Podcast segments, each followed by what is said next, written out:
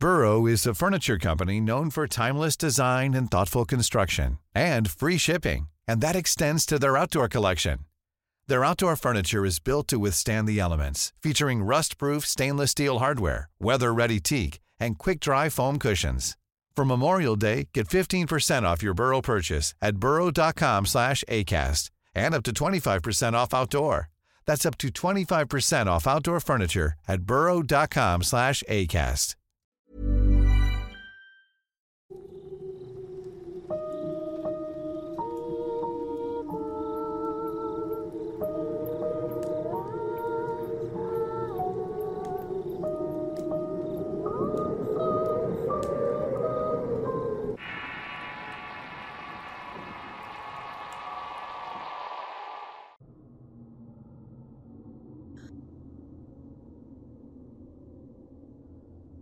Seguramente has escuchado hablar de los distintos colores de la magia y cómo cada uno de estos representa algo en particular en la práctica brujeril que lleva a cabo una esotérica a la que comúnmente se le llama bruja.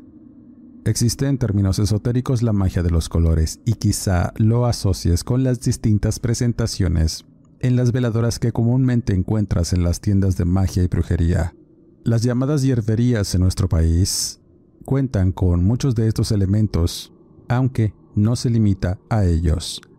La magia de los colores es una práctica común de las brujas, hechiceras, esotéricas, videntes y practicantes de la magia de distintos colores. Se utilizan los rituales para lanzar hechizos y manifestar ciertas cosas durante el enfoque de su energía. La práctica se lleva a cabo utilizando estas mismas energías y el poder de los colores para invocar una respuesta mágica. La magia debe usarse positivamente sin intención de causar daño, aunque esto último puede ser subjetivo.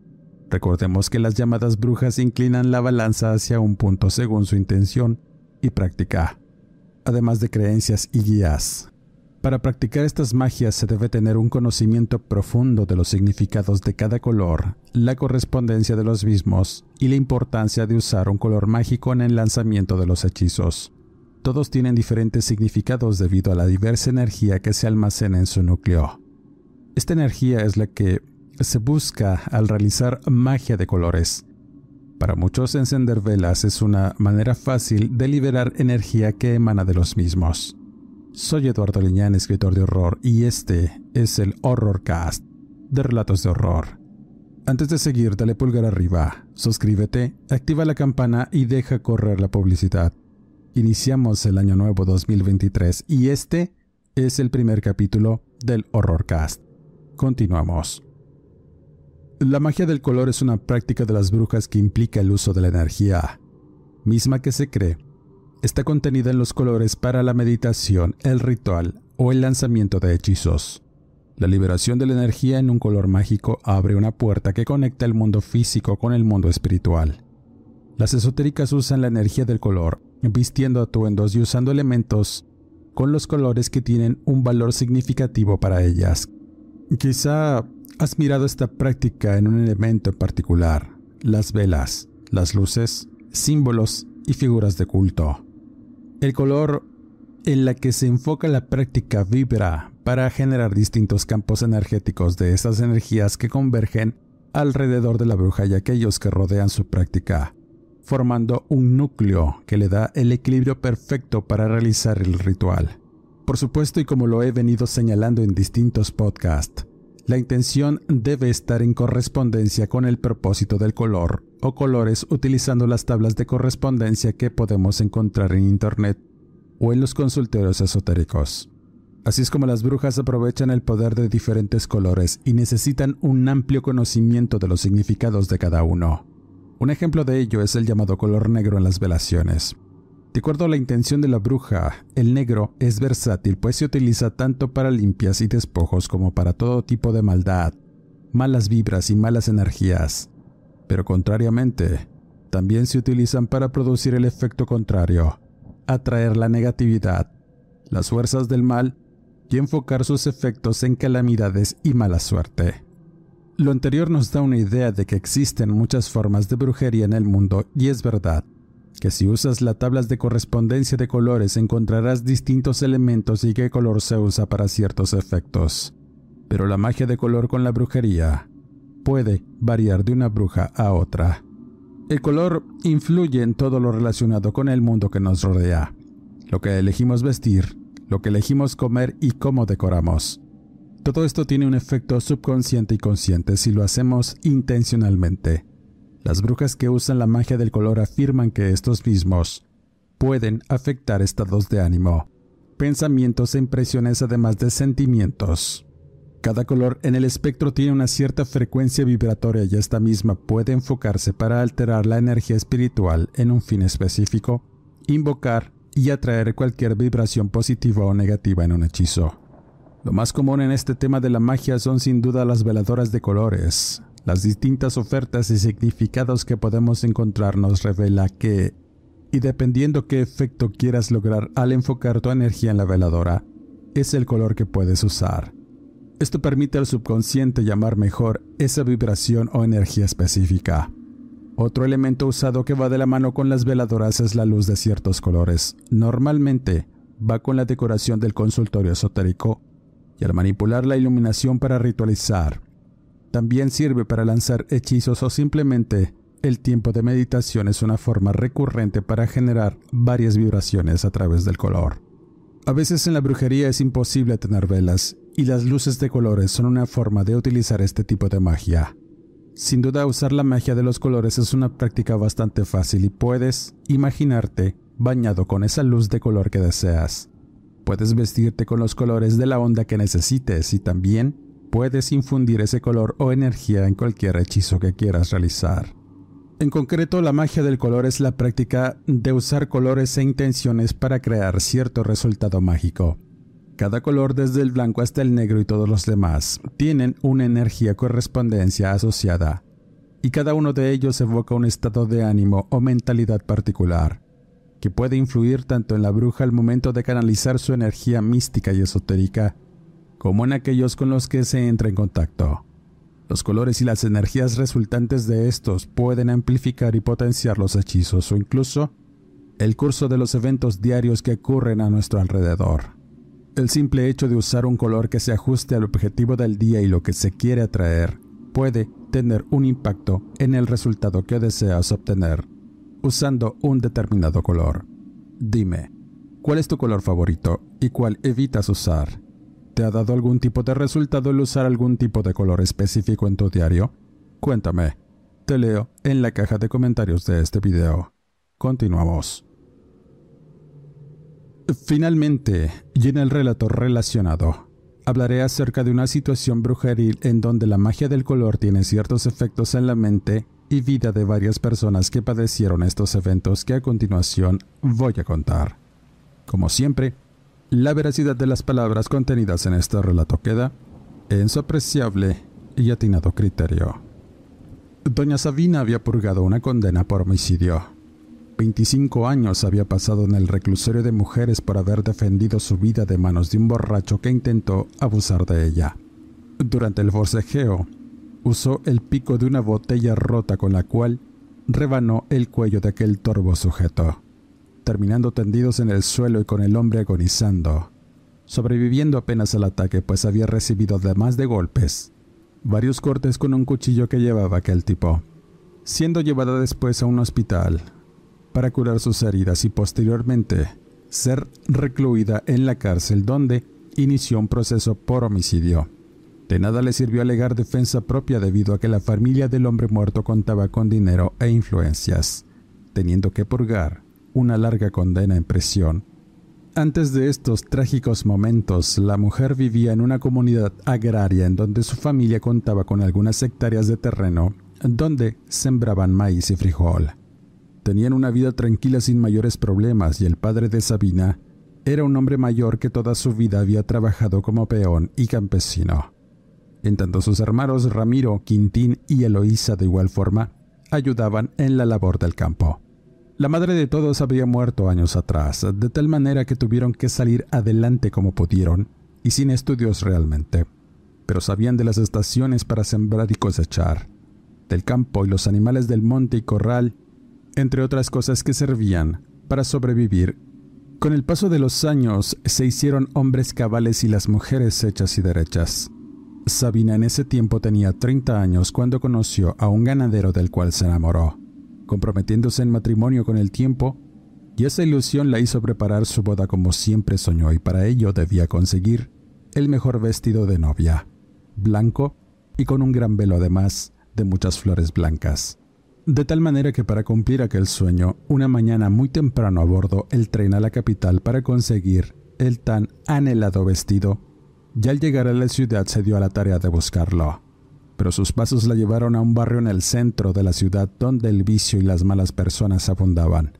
Haciéndosele tarde y cuando por fin lo encontró, sintió el acoso de un alcohólico que la había seguido al admirar su peculiar e impresionante belleza de mujer pueblerina e inocente. La tragedia la alcanzó y fue irremediablemente condenada.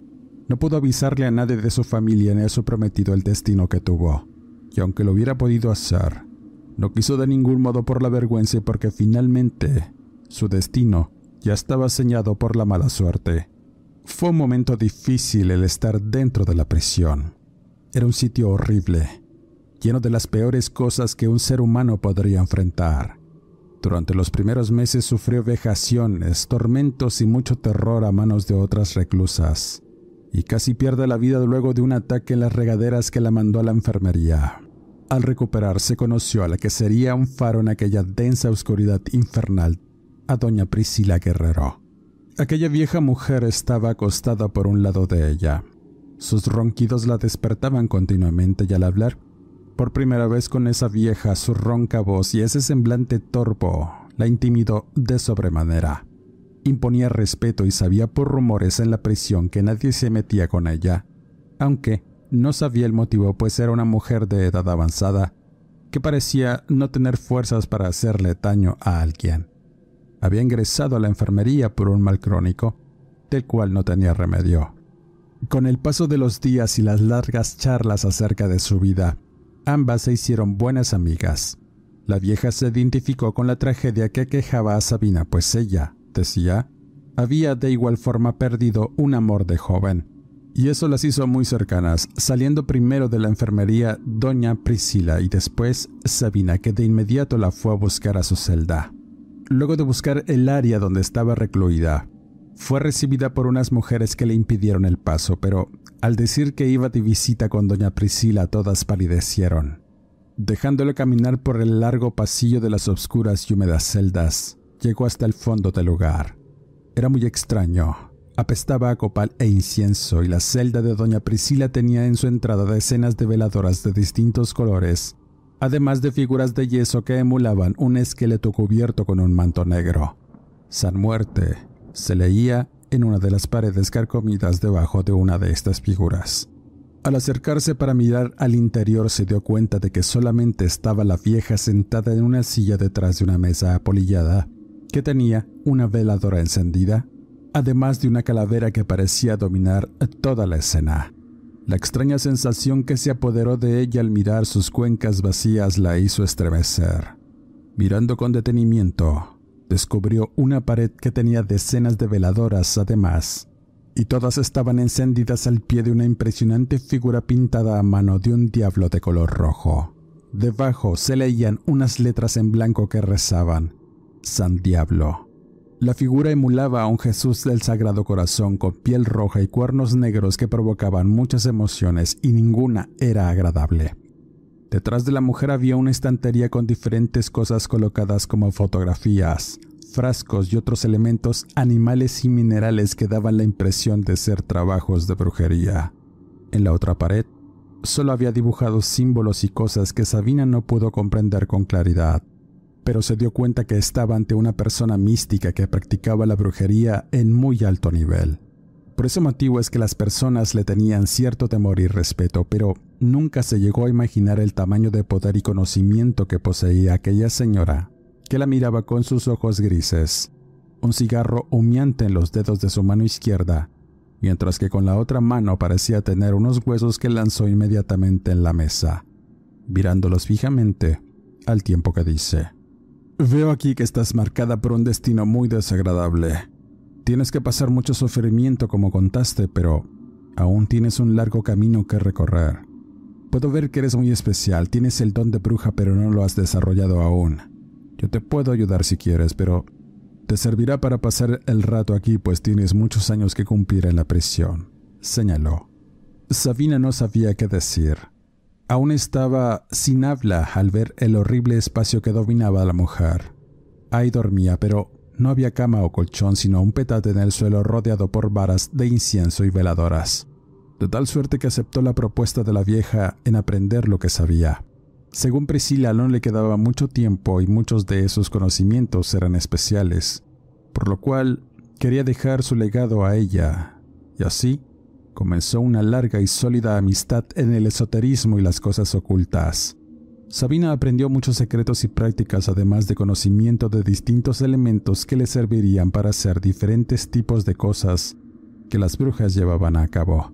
Pero había algo en particular que le llamaba mucho la atención y eran los efectos de los colores de las ceras de vela que dominaban el altar del llamado San Diablo. La vieja explicó que cada veladora tenía un significado y un alcance esotérico muy especial cuando eran ungidas con distintas cosas. Al quemarse, se movían energías de las intenciones de la bruja y con aquellas veladoras podría inclinar la balanza a su favor o hacer que un espíritu llegara para obtener ciertas respuestas. La clarividencia era fundamental, pero no lo era todo cuando entraban en una meditación profunda. A través de la veladora de cierto color es que todo se transformaba alrededor, con una energía del mismo color que la veladora, vibrando en la misma frecuencia, era posible que todo aquello que anhelaban se hiciera realidad. De tal manera que lo primero que deseó Sabina fue salir de la prisión, pero la vieja le dijo que tenía culpas y una muerte que pagar. No iba a ser sencillo, pero de cualquier forma, volcó su intención en estos objetos y siguió con su aprendizaje. Así pasaron cinco largos años en los cuales Sabina aprendió muchas cosas acerca de la brujería no solamente para dañar a las personas, sino para ayudarlas, volcándose tanto en el conocimiento que la señora Priscila le pasó, que a la larga se sintió orgullosa de su discípula. Ya sentía la muerte cerca, sentía que sus minutos estaban contados, pero ocurrió un evento en donde todo aquello que había aprendido se iba a poner en práctica y sucedió en el momento que entró a la prisión una mujer muy violenta cuyo nombre era Liboria Chávez. Aquella horrible mujer había matado a los hijos de su esposo a sangre fría mientras dormían, debido a la infidelidad del hombre. Después dio cuenta del sujeto a clavarle un cuchillo en el corazón, y era una persona con una maldad muy profunda, sin conciencia del bien o el mal. Su llegada inquietó a ambas mujeres. Es el diablo malo, decían, pero el destino y la situación hizo que tanto Sabina como Liboria se enfrentaran en una discusión cuando esta última tumbó al suelo a Priscila en el comedor. La discusión terminó con golpes y cuchillazos y después de esto, Liboria se la juró. Iba a matar a ambas mujeres mientras dormían, tal y como lo hizo con los hijastros. Sabina no pudo evitar sentir mucho temor, pero la vieja le dijo que no tenía por qué. Con todo lo que sabía era posible acabar con aquel demonio que seguramente había ido por ella. ¿Qué es lo que debo hacer? preguntó. Haz un conjuro de vela negra, para vencer al fuego necesitas más fuego y para vencer al diablo necesitas otro. Es momento de que muestres fel maligno al San Diablo, pues es el único que te ha ayudado y que te seguirá ayudando en un infierno como este, en un lugar que le pertenece al demonio. Todas aquí estamos condenadas.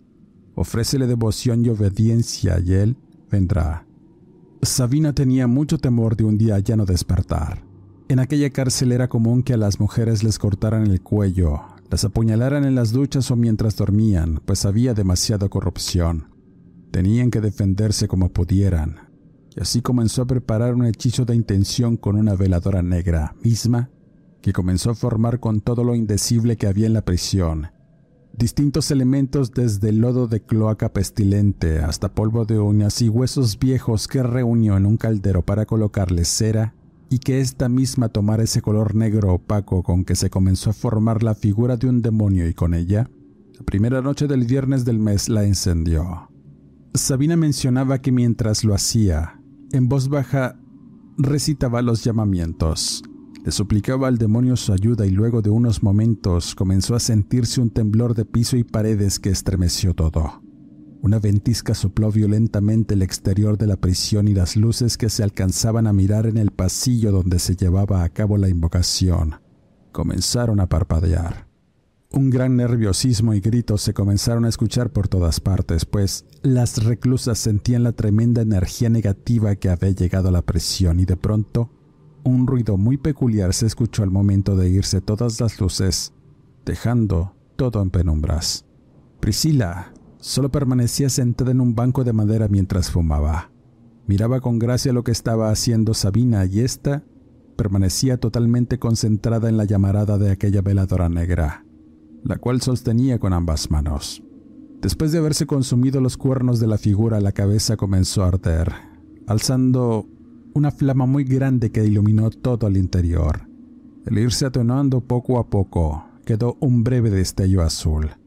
Las luces comenzaron a parpadear después, y se dejó sentir el temblor aún más profundo, además del viento exterior. Priscila solo se cubrió la cabeza con un manto negro y se agachó al tiempo que dice, ¿Escuchaste eso? Son las pezuñas del diablo que viene aquí. Será mejor que te prepares. Y era cierto. Los ecos que se escuchaban era el sonido de unas pezuñas que se acercaban lento a donde estaban, cada vez más cerca de la entrada de la celda. Sabina escuchaba con atención los pasos. Era un ruido peculiar de pezuñas que se desplazaban con lentitud hacia donde estaba. La luz de las veladoras era lo único que prevalecía ahí, hasta que, y debido al viento gélido que se coló por la entrada, las apagó, hundiendo a las mujeres en obscuridad Sentía latir su corazón y el terror que se fue apoderando de ella poco a poco. La hizo palidecer, pero sintió un bofetón que le removió las ideas y despejó su mente. La vieja Priscila le gritaba y ordenaba, No seas tonta, ten valor para eso que has llamado. Eso es el diablo, muchacha. De eso se trata todo esto. No puedes acobardarte ahora o te va a comer. Viva, señaló. Los pasos dejaron de escucharse y una voz profunda que estremeció el corazón de Sabina se pudo escuchar. Sus ojos exaltados miraban el rostro complacido de la vieja bruja. Su sonrisa de dientes faltantes era una burla a su limitado entendimiento y luego la voz de ultratumba inundó la celda con una pregunta. ¿Qué deseas de mí, Sabina? ¿Para qué me has llamado? La mujer atinó a voltear por inercia mientras sentía que se iba hundiendo en un profundo vórtice de emociones negativas. Quiso no sentir el temor de ver al diablo y su negra piel aceitosa. Era un cuerpo macilento y huesudo lo que miraba delante de ella, contrario a lo que pensaba. No miró pelambres obscuros o cuernos sobre la frente. Ese ser extraño tenía el cuerpo de un hombre, desnudo, con los pies llenos de un fango negro y pestilente y sus ojos eran de color ámbar muy brillantes resaltando en un rostro negro que no mostraba facciones o una emoción y cuando las cosas parecían ir peor. Sabina sacó fuerzas de su espíritu y le dio una calada al puro que fumaba Priscila. El humo llenó sus pulmones y le dio un poco de valor para contestar, con unas breves frases. Ayúdame. Quítame el miedo, quítame a mis enemigos. Creo en tu presencia y te rendiré culto a cambio, y a través de mí, las generaciones temerán a San Diablo, el que eres y serás, hasta el fin de los tiempos. Spring is my favorite time to start a new workout routine. With the weather warming up, it feels easier to get into the rhythm of things. Whether you have 20 minutes or an hour for a Pilates class or outdoor guided walk, Peloton has everything you need to help you get going. Get a head start on summer with Peloton at onepeloton.com. Everyone knows therapy is great for solving problems, but getting therapy has its own problems too like finding the right therapist, fitting into their schedule, and of course, the cost. Well, BetterHelp can solve those problems. It's totally online and built around your schedule. It's surprisingly affordable too. Connect with a credentialed therapist by phone, video, or online chat, all from the comfort of your home. Visit betterhelp.com to learn more and save 10% on your first month. That's BetterHelp H E L P. Tiempos, exclamó. El silencio era sepulcral, largo, y solo se podía percibir la respiración profunda del diablo ahí presente, hasta que finalmente y luego de aquella oscura presencia la mirara con detenimiento, se retiró haciendo eco con sus pasos hasta que estos dejaron de escucharse y enseguida se hizo la luz. Todas las veladoras que estaban apagadas comenzaron a encenderse una a una. El sonido regresó y las luces volvieron, dejando a las mujeres con un gran frenesí. Priscila fumaba sentada en su silla, meditaba. Sabina se había tirado al piso cansada y llena de temor, unos que la hacían temblar. San Diablo aceptó tu petición. De lo contrario estarías muerta en vida, sin alma, afirmó la vieja bruja. Por la mañana sonaron las alarmas de la prisión, alertando a las mujeres que comenzaron a acercarse a las celdas de castigo, donde había un contingente de guardias y enseguida llegaron hombres de traje. Al parecer hubo una muerte violenta y era cierto. Los guardias encontraron una escena dantesca y sangrienta al interior de una celda donde se quedaba Liboria y su compañera, una frágil mujer que era sometida en muchos sentidos por la perniciosa reclusa. La había asesinado. A pesar de su menudo cuerpo, sacó fuerzas para someter a la corpulenta mujer y arrancarle la garganta con sus dientes dejándola desangrar mientras permanecía mirando en silencio cómo iba sucumbiendo lento al perder su sangre y su vida. Así la encontraron, sentada en su camastro, cubierta de sangre y mirando a la pared. Cuando le preguntaron por qué había matado a Liboria, solo respondió, Él me lo ordenó. El pacto había sido cumplido.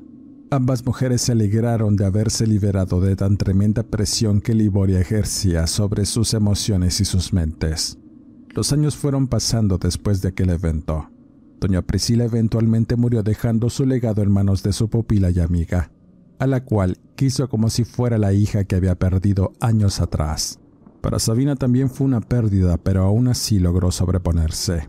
Antes de morir se prometieron volver a juntarse en el más allá con la ayuda de San Diablo y San Muerte. Luego de muchos años, Sabina recuperó su libertad que aunque pudo acelerar su proceso no quiso hacerlo.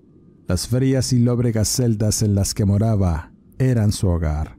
Así sentía la prisión, así sentía que todos aquellos espíritus que anidaban en sus velas de colores estaban a gusto en un lugar sin esperanza, alimentados por la desesperación, el tormento, la tristeza, mucho odio y dolor, sentimientos y emociones que solo en un sitio como ese donde estaba encerrada se podían obtener. Pues era alimento para esas fuerzas obscuras que le enseñaron muchas cosas mientras estuvo ahí encerrada. Pero salir al mundo luego de 25 años de estar encerrada no fue fácil. Nadie la preparó para ello, para la modernidad y el aire fresco de la libertad. Su primer impulso fue regresar a su pueblo. Aún existía, pero ya no había tren que pasara por ese lugar, por lo que abordó un transporte y luego de algunas penurias su presencia de vestido negro y rebozo gris se paró frente a lo que sería la entrada de su pueblo. Todo había cambiado, ya no había calles de tierra, carretas o caballos andando de aquí para allá. Ahora era un pueblo mágico. Con colores vivos y el aroma de las flores que tanto añoraba, había prosperidad. Mucha gente que visitaba las calles que otrora eran potreros y llanos donde muchas veces llegó a pastar las chivas de la familia al caminar y preguntar por sus hermanos.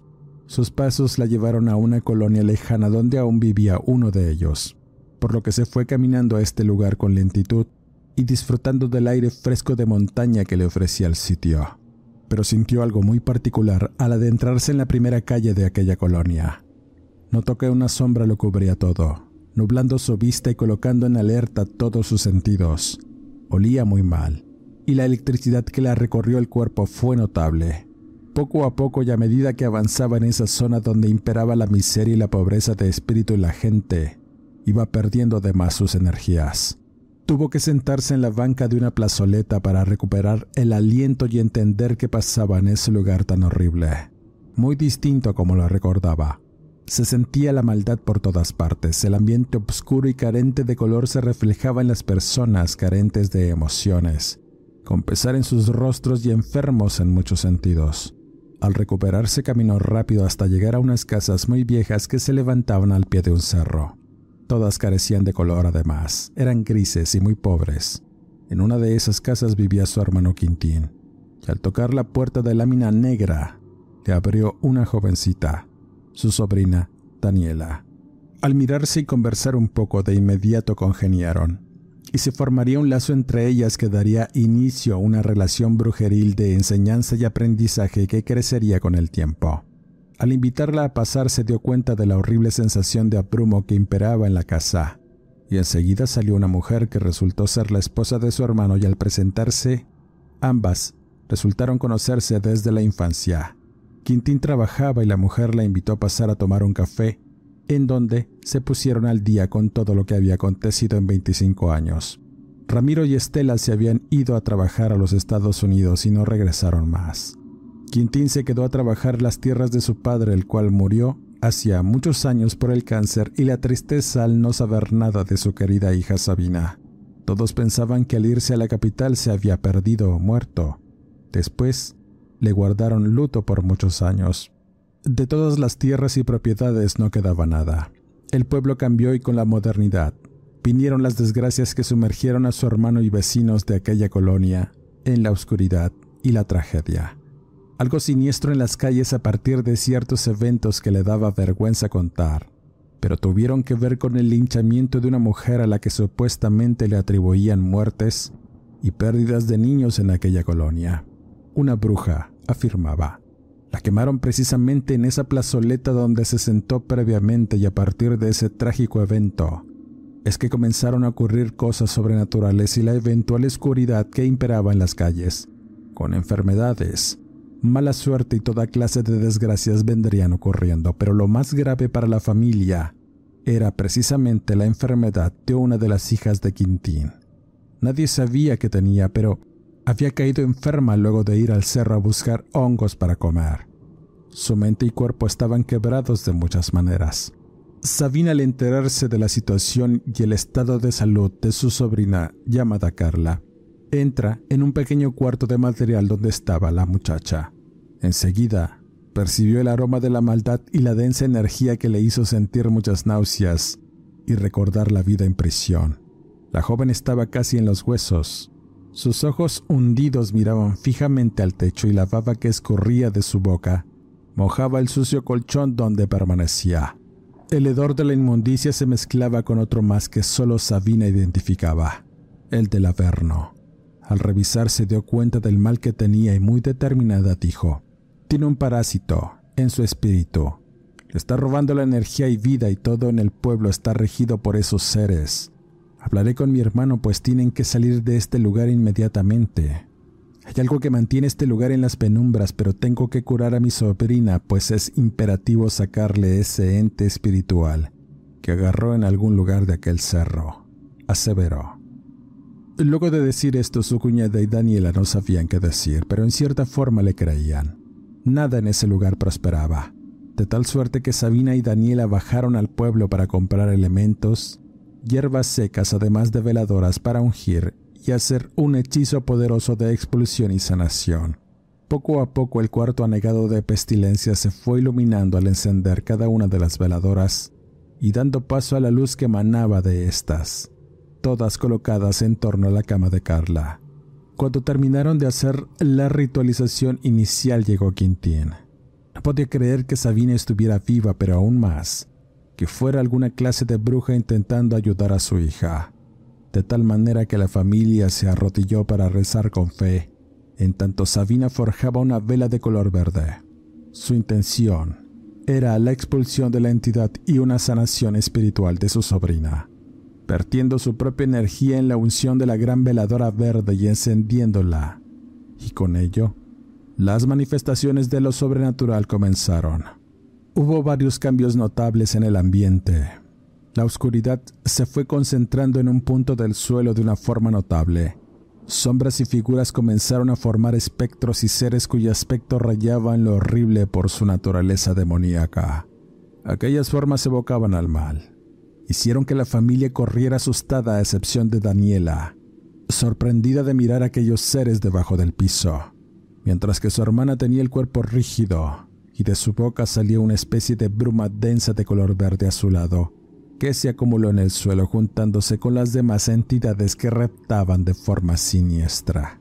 Los rezos no cesaban y los pedimentos tampoco, pero al mirar que aquellas entidades se fortalecían y se ponían más densas, la luz de la vela verde se apagó siendo imposible encenderla nuevamente. El miedo y la incertidumbre de no saber qué esperar hizo a Sabina concentrarse en cuál sería su siguiente paso. Aquellas fuerzas obscuras la sobrepasaban y su proyección en la realidad denotaba un oscuro poder, presente en aquellas calles. Pero lo imperativo era sanar a su sobrina de tal manera que tomó una decisión. Sabina llevaba una vela negra de enfoque e invocación. De una bolsa de cuero la sacó para ungirla en un elemento especial que la hizo arder en instantes avivando las llamas y provocando que las entidades se arremolinaran en ese pequeño espacio alrededor de la luz. Algo hizo que se alterara más la realidad y el ambiente. En medio del retumbar de paredes y truenos que hacían cimbrar todo, empezó a escucharse nuevamente el andar de pezuñas. El viento abrió intempestivamente una ventana de madera y fuera, la negra presencia de San Diablo se había manifestado. El brillo ámbar de sus ojos parecía mirar fijamente las entidades. Daniela terminó desmayada y Sabina con mucha serenidad le pidió que se llevara a los emisarios con él. Al decir esto, aquella vela negra que de por sí ardía con fulgor lo hizo aún más. El destello de las llamaradas rojas recogió las sombras, difuminándolas y encendiendo nuevamente la vela verde cuyo fuego azul se alimentó. Todo sucedió muy rápido. La vela negra se había consumido en su totalidad dejando formas horribles en la cera que se regó en el suelo. Sofocada y con mucho esfuerzo, Sabina se recupera de la tremenda carga psíquica que empleó, cargando a su sobrina Daniela y observando que la otra parecía dormir. Al poco rato entraron Quintín y su mujer sorprendidos y asustados, observando que sus hijas estaban bien y después de esos eventos horripilantes, la joven Carla recuperó su semblante. Tenía hambre y con los días pudo levantarse y caminar. La familia tuvo que mudarse con unos compadres a sugerencia de Sabina. Ella de igual forma buscó un refugio donde continuó con sus investigaciones en saber qué clase de poder obscuro invadía las calles de ese pueblo con corrupción. A las semanas ya estaba viviendo en casa de su hermano Quintín. Su sobrina Daniela se hizo muy cercana a ella y ambas comenzaron a indagar más en la historia de la mujer que quemaron por bruja. La cera quemada de sus veladores le indicaban la naturaleza del mal y entendiendo que solo San Diablo la iba a poder ayudar. A veces lo miraba en la punta del cerro, vigilante y siendo testigo de algo muy oscuro y más siniestro que él mismo, y que gobernaba la tierra estéril de esa parte del pueblo mágico. Con esta historia cierro este primer podcast del año 2023 deseando que todos sus propósitos se cumplan. Paz y bienestar para sus familias en este año que inicia. Dale like, comenta, comparte, suscríbete al canal, activa la campana y deja correr la publicidad. Soy Eduardo Liñán, escritor de horror. No me despido y nos escuchamos en el siguiente Horrorcast.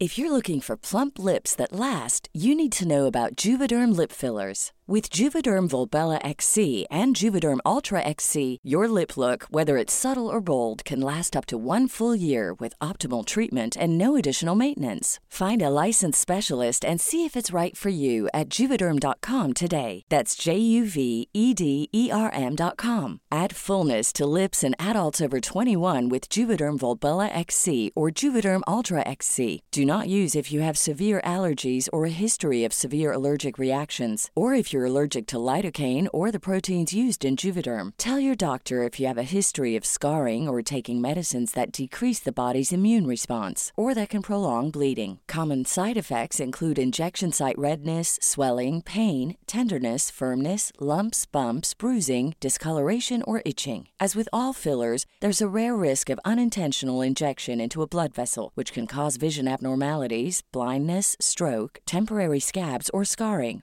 For full important safety information, visit juvederm.com. Even when we're on a budget, we still deserve nice things.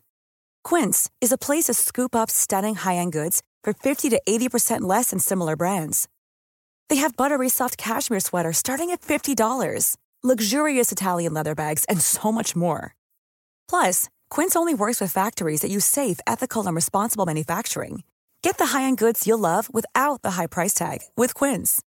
Go to quince.com/style for free shipping and 365-day returns.